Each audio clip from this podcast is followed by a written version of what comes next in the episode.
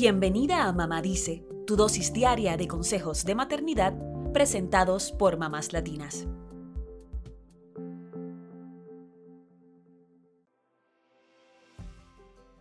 Si insistes en que tus hijos hagan lo que les pides, es porque quieres que sean personas exitosas y de bien. Pero esto te puede llenar de estrés y de preocupaciones que a veces son difíciles de manejar.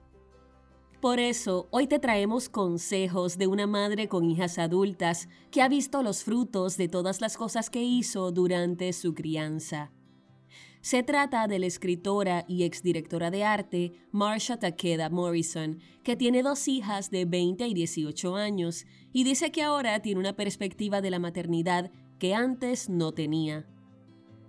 Por eso te presentamos su lista de cuatro cosas por las que los padres y madres deben dejar de estresarse. Número 1. Que tus hijos no terminen su cena. Marsha dice que la hora de la comida era un campo de batalla en su casa.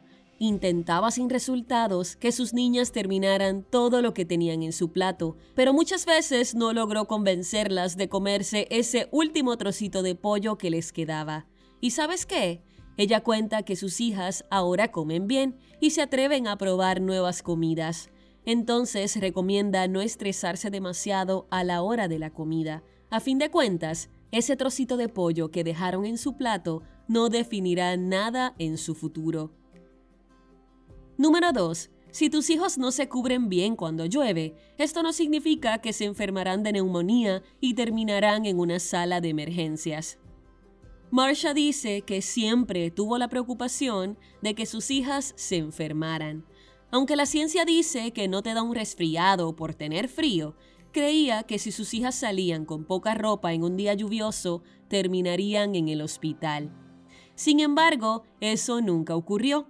Así que quizás es momento de dejar de estresarte por la ropa que usan tus hijos, aunque siempre les pidas que se lleven un suéter por si acaso. Número 3. Si tus hijos no consiguen ese papel en la obra de la escuela, esto no significa que terminarán devastados nunca cumplirán sus sueños y sus vidas estarán arruinadas. Marsha cuenta que tuvo que lidiar con muchas de las frustraciones y lágrimas de sus hijas cuando fueron rechazadas. Sin embargo, sus vidas no se arruinaron porque no obtuvieron ese papel que querían en la obra escolar. Por el contrario, aunque un fracaso pueda ser devastador, también puede conducir al crecimiento, incluso puede abrir nuevas oportunidades.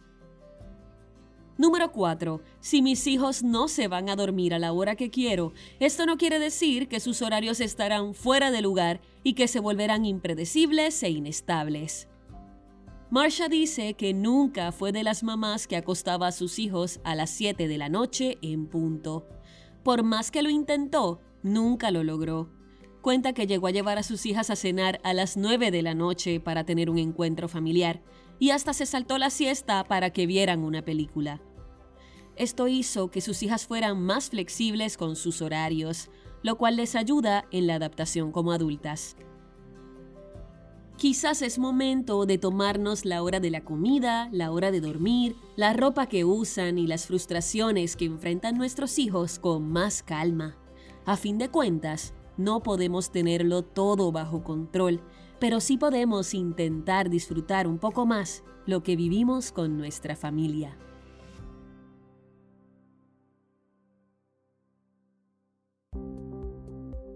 Eso es todo por hoy. Acompáñanos mañana con más consejitos aquí en Mamá Dice y síguenos en mamáslatinas.com, Mamás Latinas en Instagram y Facebook y Mamás Latinas USA en Twitter.